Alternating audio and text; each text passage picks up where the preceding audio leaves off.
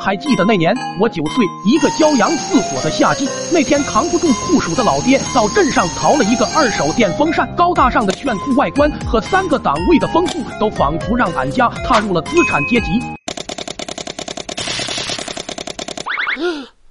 隔天，老爹就热情洋溢的邀请大伙来俺家吹风扇。后来又望着日益渐增的电费单，老爹再次热情的轰走了所有村民，只留有家族内部人员继续享用破二手货，谁稀的吹啊？给狗狗都不吹。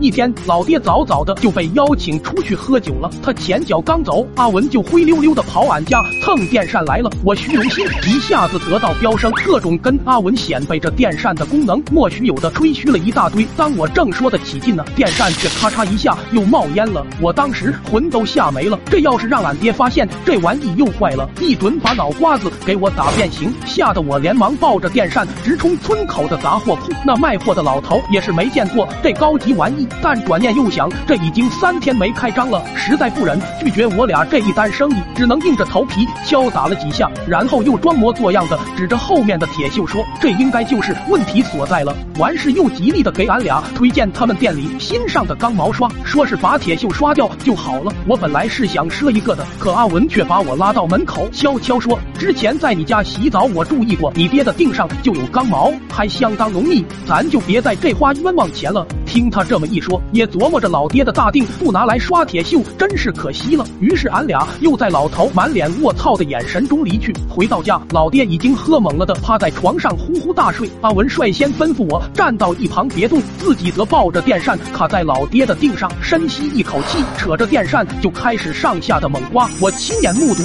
老爹直挺挺的钢毛被刮成了一排排的倒刺。阿文也不忍震惊道：“这称得上是一流毛。”说罢，手里的电扇也刮得更。更猛了，可还没过一会，老爹的腚已经开始冒烟了。我赶紧提醒蚊蚊子，我我我爹拉烟了。阿文一看，赶紧呼哧呼哧的往里吹。我又带着哭腔说：蚊蚊蚊蚊子，俺爹毛都糊了。阿文顿时气急败坏，那你还瞅个鸡毛？赶紧帮忙啊！眼见阿文急了，我立马冲上去夺过电扇，再次开始了新一轮的猛刮。因为用力过猛，俺爹的腚直接着了。下一秒，就见老爹蹭的一下窜了起来，刚准备对俺俩开骂。时，老爹脸色瞬间变得狰狞，也顾不得骂人了，开始原地用腚蹭着墙的跳起了摇摆舞。